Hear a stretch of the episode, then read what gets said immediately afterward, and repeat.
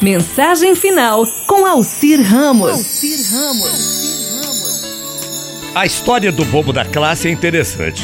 O Fusquinha do inspetor não quer acabar de chegar na escola de jeito nenhum. A uns 500 metros de uma escolinha rural, para onde ele se dirige, o Fusquinha começou a ratear, atravessou aos pulos uma pontezinha do Ribeirão e parou numa pequena ladeira. O dono do Fusquinha olhou para os ponteiros do painel. A gasolina estava tudo ok. Mais uma tentativa, mas o Fusquinha você sabe o que é Fusca, né? Só fazia nhen, nhen, nhen, nhen, nada de pegar. Ele acabou saindo do carro, ergueu o capô, apertou aqui, apertou ali, só para fazer alguma coisa. Na realidade, o inspetor não entendia nada de Fusca. Entrou no Fusca e deu na partida de novo, e nada do Fusquinha querer pegar. Olhou para os ponteiros do relógio, oito horas da manhã.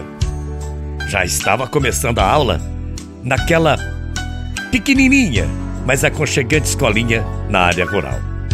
O inspetor abriu novamente o capô e ficou olhando, olhando para aquela porção de fios e peças, só que ele não entendia absolutamente nada.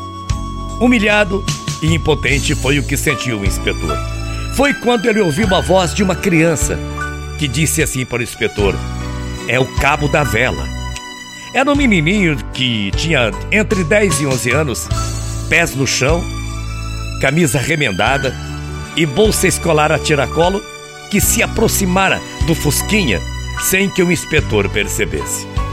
Menininho pediu licença, inclinou-se sobre o motor, tirou a vela, deu uma limpada na vela, cuidadosamente, e a colocou e disse para o inspetor com muita segurança: Senhor, pode dar a partida.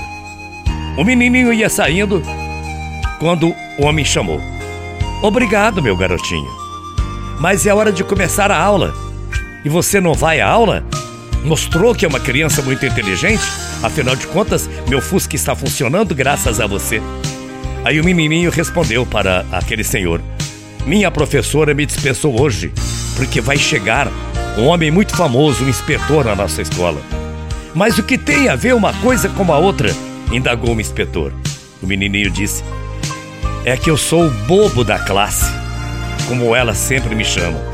Ela me dispensou para não me envergonhar a escola diante do tão importante inspetor.